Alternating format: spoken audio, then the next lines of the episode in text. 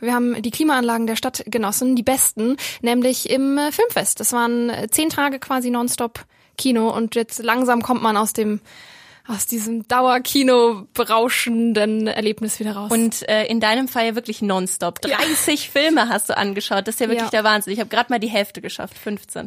M94 5 to go. So ist der Eibacker. Na, zum Gleichern. Hallo und herzlich willkommen zum Podcast M945 to go. Ich bin die Amelie und neben mir sitzt die Natalie.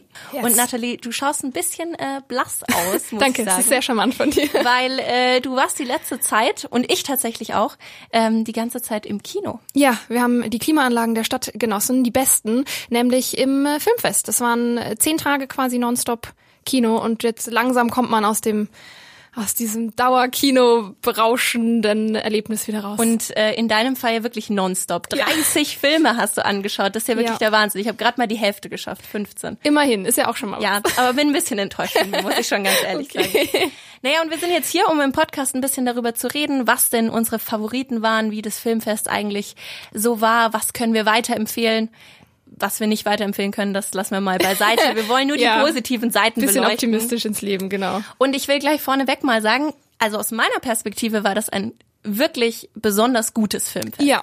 Also wir waren jetzt auch schon die letzten Male dabei gewesen und ähm, trotz meinen nur 15 Filmen muss ich echt sagen, ich habe fast nur Glücksgriffe gelandet. Ja, ich, also manchmal denke ich auch, dass je mehr, weniger Filme man guckt, desto besser ist die Wahrscheinlichkeit, dass man was Gutes hinbekommt. Mhm. Ähm, aber ich muss schon auch sagen, also ähm, letztes Jahr war ich ziemlich enttäuscht. Ja. Oder hatte zumindest sehr lange relativ viele nicht so geile Filme und habe dann erst irgendwann rausbekommen, dass ich auch mal gute Filme anschauen kann. ähm, und dieses Jahr war es echt, dass ich eigentlich gleich mit ein paar Knallern gestartet bin und dann ist man aber irgendwie, finde ich, auch ein bisschen optimistischer dabei und sieht vielleicht das auch nicht mehr so kritisch. Sehe ich auch so. Und was das Filmfest natürlich auch ein bisschen ausmacht, ist, dass es eben zwar auch so ein paar Blockbuster tatsächlich gibt, die auch jetzt schon im Kino laufen, sprechen wir gleich auch noch ja. über einen.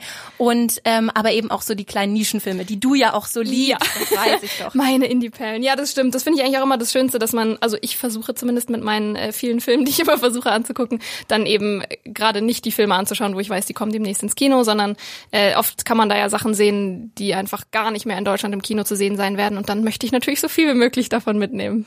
Dann fangen wir doch gleich mal an. Dann erzähl doch einfach mal von so einer Sache, die dich irgendwie geflasht hat, eine Indie-Perle. Ja, okay. Also ähm, ein Film, der tatsächlich aber auch bald ins Kino kommt, das ist ein koreanischer Film, der heißt Parasite. Ähm, der kommt am 17. Oktober und den kann ich wirklich nur empfehlen. Ich habe versucht davor, möglichst geringe Erwartungen zu haben. Ich wusste halt schon, dass der in Cannes auch ganz gut abgeräumt hat. Mhm. Ähm, und das ist immer so ein bisschen tricky, dass man da dann vielleicht zu hohe Erwartungen hat. Aber der hat uns echt, wir sind zu mehreren reingegangen, super weggeflasht, weil der einfach lustig ist, wie ich es überhaupt nicht erwartet hätte. es geht einfach um ähm, wirklich Parasiten sozusagen, also im Sinne von Menschen, die Parasiten sind, ähm, eine arme Familie ähm, in Korea, die sich ähm, an eine wohlhabende Familie ranmacht und nach und nach versucht, der ihren Reichtum sozusagen mehr oder weniger heimlich und geschickt ähm, selber sich anzueignen. Und das ist einfach eine echt clever gemachte Gesellschaftskritik, die ohne irgendwie zu plump zu sein, diese Arme versus Reich gut darstellt und dabei irgendwie so ein Thriller ist, der total die komischen Wendungen hat und gleichzeitig aber so lustig ist, dass man, obwohl der, glaube ich, fast zweieinhalb Stunden geht, durchweg entertained ist. Aber ich finde, das ist auch so eine Kombination beim Filmfest, die eigentlich ideal ist, weil auf der einen Seite ist das definitiv jetzt so kein Mainstream-Blockbuster, aber der hat ja schon auch einiges an, abgeräumt. Also Cannes hast du ja schon erwähnt. Also das ist so eine so eine gute Mischung, würde ich sagen, so zwischen den zwei Sachen. Und ich habe euch ja die ganze Zeit nur schwärmen gehört. Ich habe ihn ja leider, leider verpasst. Oktober jetzt, hast du deine Chance. Im Oktober dann im Kino auf genau. jeden Fall. Dann schwärme ich mal weiter und zwar ähm, mein Indie-Perlen-Liebling war tatsächlich eine äh, Dokumentation ja. aus Italien. Ähm, ich traue mich nicht den italienischen Titel ganz auszusprechen. Lang, ne? ähm, deswegen gehe ich mal auf die englische Schiene. The Disappearance of My Mother heißt der und ähm, ich fand ihn deswegen so faszinierend, weil ähm, der Film von einem Herrn gemacht ist, der einen Dokumentationsfilm über seine Mutter gemacht hat mhm. und äh, die ist ein ehemaliges italienisches Super Supermodel, das inzwischen äh, die Kamera und äh, Fotografien von sich eigentlich überhaupt nicht mehr leiden kann, kann man wirklich sagen. Also so überhaupt nicht das, was man erwarten würde. Und dieser Film war einfach irgendwie so einfach, aber witzig und hat diese Beziehung zwischen Mutter und Sohn, die ja, ähm, wie sollte es anders sein bei einer italienischen Beziehung, ähm, sehr geprägt ist. Hitzig ja, ist. hitzig, leidenschaftlich, aber auch viele Beleidigungen Ja. hin und her fliegen. Und ich finde, der Film war einfach so echt für mich. Und Mhm. Das, das hat's mich irgendwie richtig gepackt an dem Streifen, muss dass ich es sagen. was Authentisches war. Das finde ich aber auch ganz cool, weil ich finde, oft gehen beim Filmfest die Dokus so ein bisschen unter, weil wir ja gerade auch in München mit dem Docfest ein sehr großes Filmfestival haben, was sich wirklich nur auf Dokumentationen beschränkt. Und deswegen, finde ich, hat man oft beim Filmfest so ein bisschen den Drang, die Dokumentation, Dokumentationen eher irgendwie Mhm. außen vor zu lassen. Dann ist aber umso cooler, wenn man doch mal in eine Doku geht und äh, dann so eine Perle auch erwischt. Also da ist auch wirklich, war auch bei sonst recht vielen Dokumentationen, da war echt großes Kino mit dabei, Mhm. muss ich ganz ehrlich sagen. Also kann man auch wirklich tatsächlich nur empfehlen. Absolut. Mein zweiter Liebling ist nämlich auch eine Doku gewesen. Also wow. ähm, und die war aber ähm, nicht lustig äh, oder irgendwie, dass man äh, sich amüsiert, weil Mutter und äh, Sohn sich gegenseitig beleidigen, ähm, sondern das war echt einfach emotional total der Durchschlag. Also ich glaube danach ich habe noch nie in einer Dokumentation so geweint und ich weine bei Filmen viel, aber das war schon krass. Äh, der heißt For Sama und ist aus Syrien und da geht es um eine junge Frau, die während dem arabischen Frühling oder halt ab 2012 bis 2016 einfach in Aleppo war und so den Alltag gefilmt hat. Ähm, und es sind so krass persönliche Bilder und auch echt teilweise Bilder, wo man eigentlich wegschauen möchte, aber man schaut sich halt dann an, weil die Leute, die dort waren, die konnten natürlich auch nicht einfach wegschauen.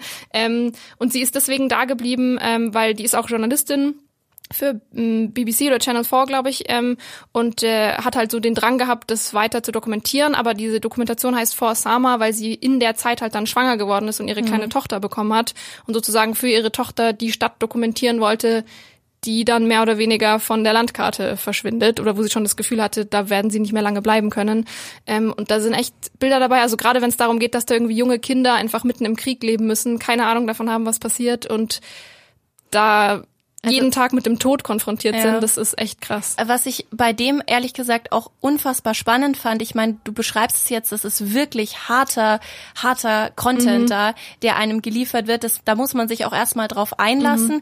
Und deswegen fand ich so unfassbar faszinierend, dass das den Publikumspreis gewonnen hat, Absolut. tatsächlich am Ende. Also es wird immer am Ende ein relativ viele Preise vergeben, aber am, ähm, einer der größten ist mit Sicherheit der Publikumspreis, ähm, für den die Leute während dem Filmfest abstimmen können. Und das hat mich auch tatsächlich wahnsinnig gefreut, Mhm. dass so ein Film, der eigentlich sonst recht wenig Aufmerksamkeit wahrscheinlich bekommen würde Ja. und auch wirklich mal nicht an die Spaßfraktion appelliert, sondern einfach mal wirklich richtig reale Verhältnisse transportiert, dann so gut ankommt, dass das Publikum dem den Preis verleiht. Ja. Finde ich schon stark. Hätte ich auch nicht gedacht, weil es eben normalerweise wirklich eher so Crowdpleaser sind, wo man sich denkt, ja, okay, klar hat der gewonnen. Und da Apropos, apropos Crowdpleaser. verdammt, ich kann es nicht äh, umgehen. Nein, ich möchte nämlich noch mal eine kleine Lanze brechen, Ja. weil ähm, du ja so begeisterter ähm, äh, Mhm. Nischengucker bist und in gewisser Weise bin ich das ja auch, aber ich finde, man muss auch manchmal ähm, so ein bisschen an die Allgemeinheit appellieren und was Okay. die Allgemeinheit toll findet und deswegen Gut, dann lehne ich mich jetzt mal zurück und du redest. ja, ich möchte doch noch eine kleine Empfehlung aussprechen. Und zwar ist sie schon im Kino, der Film Yesterday. Ja. Und ähm, der ist tatsächlich ein bisschen größer. Der war auch beim Filmfest unfassbar gut besucht. Also ich glaube, die äh, Vorstellungen waren alle ausverkauft. Mhm. Ja.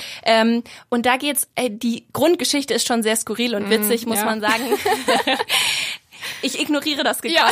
Ich ignoriere das gekonnt. Red einfach weiter. Ähm, und zwar geht es da um ähm, einen ähm, relativ, relativ unerfolgreichen Sänger, der nicht so wirklich durchstarten kann und dann ein bisschen Fantasy kommt ins Spiel, wird er vom Bus getroffen und als er wieder aufwacht, haben die Welt vergessen, dass es die Songs der Beatles und die Beatles gibt. Und dann startet er durch. Weil er als Songs. einziger sich noch erinnern kann. Richtig, genau. weil er sich noch erinnern kann und deswegen heißt auch dieser Film Yesterday.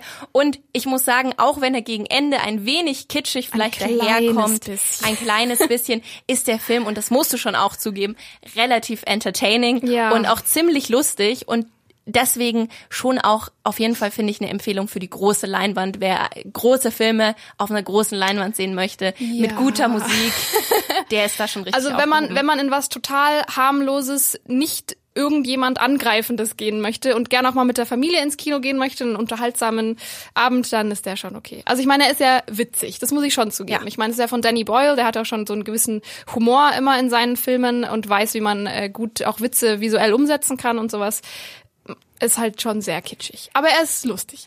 Ich würde sagen, wir waren ungefähr so divers unterwegs wie das Filmfest. Ja, super. Von hartem Tobak in Force Summer bis hin ja. zu leichten Beatles-Gedüdel. Ja. Äh, bei Yesterday. Alles zu haben. Ist alles zu haben. Ja. Und ich bin schon gespannt, ehrlich gesagt, was das Filmfest dann nächstes Jahr nächstes Jahr bringt. zu bieten hat. Genau. Und wenn man aber noch mal äh, ausführlicher ein bisschen angucken möchte, was wir so für Lieblinge hatten, weil es war jetzt nur unser Ausschnitt und wir waren ein sehr großes Filmfest-Team, ähm, haben wir auf unserer Internetseite m945.de auch noch mal extra wirklich alle Juwelen rausgesucht, die wir da gefunden haben. Es ist eine ganz schöne vielseitige Liste geworden, wie du gesagt hast, so vielseitig wie auch das Filmfest ist.